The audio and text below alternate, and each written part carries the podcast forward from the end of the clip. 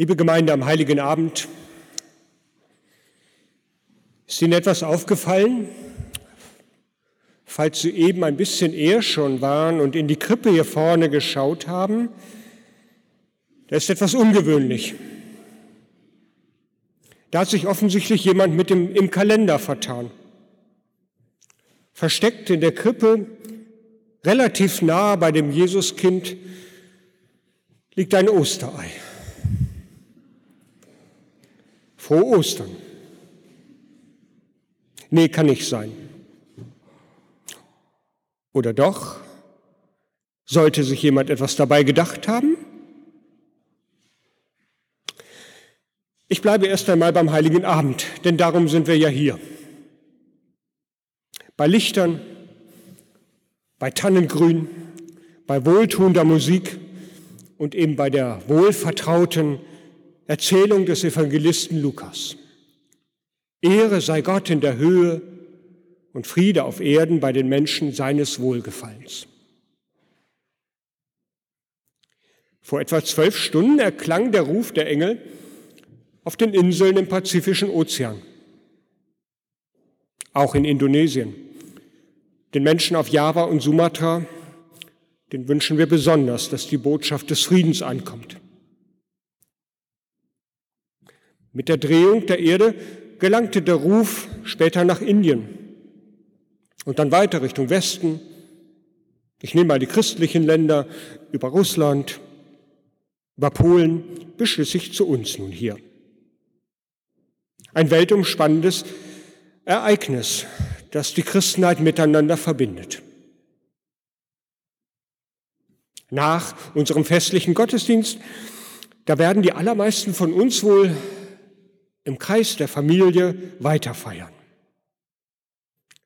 Einmal im Jahr, da soll die Unruhe dieser Welt draußen bleiben, die kommt uns ja an den anderen Tagen immer schon viel zu nahe. Nachrichtensendungen mit schlimmen Bildern aus den Kriegsgebieten der Welt, Giftgasanschläge in Syrien, Attentate, Amokfahrten oder eben jetzt ganz aktuell der Tsunami in der Nacht zum vierten Advent in Indonesien. Das alles kommt uns im Alltag oft unerträglich nah. Geht es Ihnen nicht auch so? Manchmal wird es ein bisschen viel. Und einmal im Jahr, da darf das dann auch einmal draußen bleiben, oder? Licht und Friede für die Welt, das soll einmal in unseren Häusern und Wohnungen sein. So wünsche ich mir das und Sie bestimmt auch. Das tut gut, das lässt aufatmen. Allein das ist ja schon ein Stück gesegnete Weihnachten. Wünschen wir uns das also für diese Tage. Aber das wissen wir auch, dass der Weihnachtsfriede ist in vielen Fällen ja brüchig, kurzfristig, manchmal sogar nur ein, wie sagt man, Burgfrieden. Unter der Oberfläche kann das ganze Jahr etwas schwelen, was dann in den ersten Stunden des Festes ruhig gehalten wird, aber wenn es dumm läuft, irgendwann an einer falschen Stelle hochkommt. Wird wahrscheinlich auch in diesem Jahr an dem einen oder anderen Ort wieder sein. Und mancher wird vielleicht auch froh sein, wenn die Feiertage dann vorüber sind. Das Volk, das im Finstern wandelt, sieht ein großes Licht und über denen, die da wohnen im finstern Lande, scheint es hell. So schreibt der Prophet Jesaja in dem für heute Abend vorgeschlagenen Predigtext. Wir werden ihn gleich hören. Ja, Licht für unser Leben, unseren Alltag, unsere Gedanken, unsere Sorgen, das tut gut. Zunächst einmal werden wir mit diesem Wort des Propheten daran erinnert, dass die Verheißungen des Friedensfürsten nicht die Verheißung privaten Glücks im kleinen Familienkreis sind. Damals, als Jesaja lebte und sprach, da galt diese Verheißung einem ganzen Volk. Sie sollten jubeln können und große Freude spüren. Viele Völker leben im Dunkeln.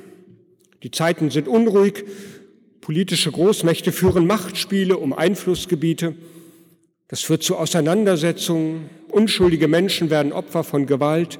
Es herrscht Angst, Unsicherheit. Das ist die Zeit, man könnte meinen unsere, aber es ist die Zeit des Jesaja. Die Zeit des Jesaja so um das Jahr 740 vor Christus. Und mitten in diese Zeit hinein spricht der Prophet. Das Volk, das im Finstern wandelt, sieht ein großes Licht und über denen, die da wohnen im Lande, scheint es hell. Was war damals los? Die Großmacht Assyrien hat den Norden Israels erobert, hat die Hauptstadt Samaria zerstört. Im Süden, in Jerusalem, geht jetzt die Angst um. Das Gefühl, wir leben in dunkler Zeit. Genau da tritt dieser Prophet auf und spricht vom Licht, das in dieses Dunkel fällt. Kaum zu glauben. Die äußeren Umstände widersprechen der Hoffnung des Propheten. Und trotzdem entfalten sie damals eine unglaubliche Kraft. 740 vor Christus. Kraft, die bis heute zählt. Wir hören die Worte heute.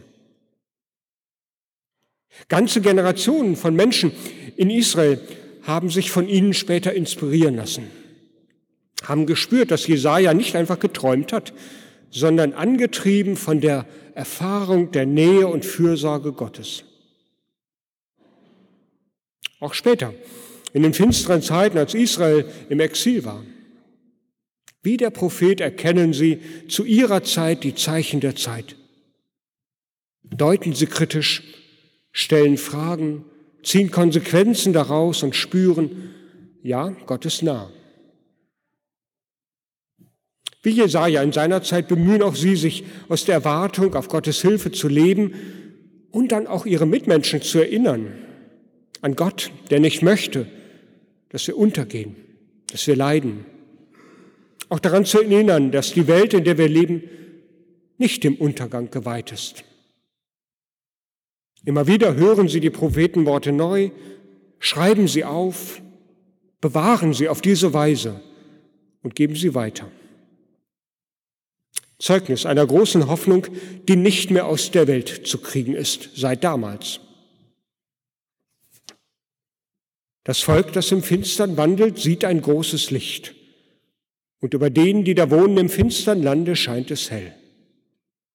Und dann schreibt Jesaja weiter, Du wächst lauten Jubel, du machst groß die Freude. Vor dir freut man sich, wie man sich freut in der Ernte, wie man fröhlich ist, wenn man Beute austeilt. Du hast ihr erdrückendes Joch, die Jochstange auf ihrer Schulter und den Stecken ihres Treibers zerbrochen, wie am Tage Midians. Das hört sich fast an, als ob auch der Friede mit Gewalt daherkommt. Aber es geht weiter. Die Beute, von der die Rede ist, die wird verbrannt. Das Joch, der Stock, die Symbole der demütigenden Fremdherrschaft werden zerstört. Gott selbst wird König. Jeder Stiefel, der mit gedröhnter hergeht, sagt Jesaja, jeder Mantel durch Blut geschleift wird verbrannt und vom Feuer verzehrt. Denn uns ist ein Kind geboren. Ein Sohn ist uns gegeben und die Herrschaft ruht auf seiner Schulter. Und er heißt Wunderrat, Gottheld, Ewigvater, Friedefürst. Auf dass seine Herrschaft groß werde und des Friedens kein Ende auf dem Thron Davids und in seinem Königreich, dass er stärke und schütze durch Recht und Gerechtigkeit von nun an bis in Ewigkeit. In der Politik, das kennen wir, da zählt der starke Mann oder die starke Frau. Aber hier, damals schon bei Jesaja, da kommt etwas Neues ins Spiel. Gott macht seine Geschichte mit einem Kind. Jesaja setzt auf die Geburt eines neuen Königs, nicht auf Machtergreifung oder etwas ähnliches. Und er schaut voller Hoffnung voraus auf seine Amtseinführung bei der der König dann vier große Namen bekommen wird. Wunderrat, Gottheld, Ewigvater, Friedefürst. Ein neuer König jedenfalls, der endlich Frieden bringt, der endlich die sozialen Verwerfungen beenden wird und Recht und Gerechtigkeit zum Durchbruch verhelfen wird. Es ist eine Hoffnung, die sich in den kommenden Jahren und Jahrhunderten immer wieder mal erfüllt, für kurze Zeit, die auch dann mal wieder scheitert. Und trotzdem eine Hoffnung, die nicht mehr aus der Welt zu kriegen ist, die einfach nicht tot zu kriegen ist, die keiner mehr zum Schweigen bringt. Zeitsprung. Wir sind im Jahr 80, 90 nach Christi Geburt. Sie merken, ich mute Ihnen heute Abend etwas zu. Ich springe mit Ihnen hin und her in der Zeit. Erst Ostern, dann Heiliger Abend, erst 740 vor Christus und nun 80, 90 Jahre nach Christus. Aber lassen Sie sich noch einmal eine Minute darauf ein. Damals also, 80, 90 nach Christus, die Hoffnung, sie lebt immer noch. Jetzt in den christlichen Gemeinden im römischen Imperium. In diesen Jahren setzt sich der Evangelist Lukas hin und schreibt die uns vertraute Weihnachtsgeschichte auf. Wie alle Schriften des Neuen Testaments ist jedes Wort darin zu verstehen vor dem Hintergrund der Ostererfahrung. Lukas schaut zurück. Der Erfahrung, dass da, wo aus menschlicher Sicht alles gescheitert ist, der Tod vielleicht das letzte Wort gesprochen hat, so scheint es, dass Gott da eingreift, genau da, Licht aufscheinen lässt. Ja, mehr noch, mit der Auferstehung Jesu zieht unbegrenztes Leben in eine Welt ein, die verloren galt. Das Licht also, das in der Weihnachtsgeschichte des Lukas in das Dunkel einer Hirtennacht und in die Schatten eines Stalls fällt, ist das Licht von Ostern. Und nun merken wir, so ganz falsch ist das Osterei dann doch nicht da, neben dem Christuskind. Euch ist der Retter geboren, der Herr, der das Leben bringt. Die Zeiten, in denen Jesus selbst geboren wird, also um das Jahr Null, nun sind wir wirklich da angekommen, sie sind auch unruhig. Das römische Reich ist die damalige Welt. Es erstreckt sich über halb Europa, Nordafrika, über weite Teile Kleinasiens bis in den Nahen Osten. Von Rom aus regiert Kaiser Augustus bis in die hintersten Provinzen. Die Macht im fernen Rom, die duldet keine fremden Herrschaftsansprüche. Und Lukas, wir haben es eben gehört, erinnert daran, dass in jenen Jahren auch Judäa, der römischen Provinz Syrien, zugeschlagen wird, da Quirinius Statthalter in Syrien war. Aber das Land wehrt sich.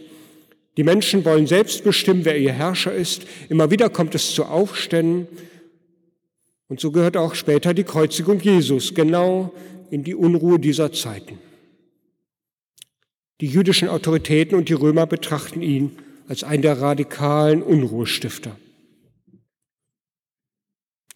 Mitten in der Unruhe seiner Welt schreibt Lukas schließlich die Weihnachtsgeschichte auf das, was ihm zugetragen wurde, über jenes Geschehen damals in Bethlehem. Das Volk, das im Finstern wandelt, sieht ein großes Licht, und über denen, die da wohnen im finstern Lande, scheint es hell. Diese Worte kannte Lukas. Die hat er immer wieder gehört. Und er ist erfüllt von der Gewissheit, dass genau das nun da auf den Feldern bei Bethlehem Wahrheit geworden ist. Das Licht, auf das schon die alten Propheten hingewiesen hatten, 700 Jahre vorher, es ist erschienen. Von Ostern zurückblickend ist es für Lukas glasklar. Er ist überzeugt, die Welt ist anders geworden. Und dann setzt er sich eben, wie gesagt, hin und schreibt mit großer Leidenschaft, mit Liebe auf, was ihn bewegt. Schreibt er auf, dass in der Weihnachtsnacht die Machtverhältnisse auf den Kopf gestellt werden.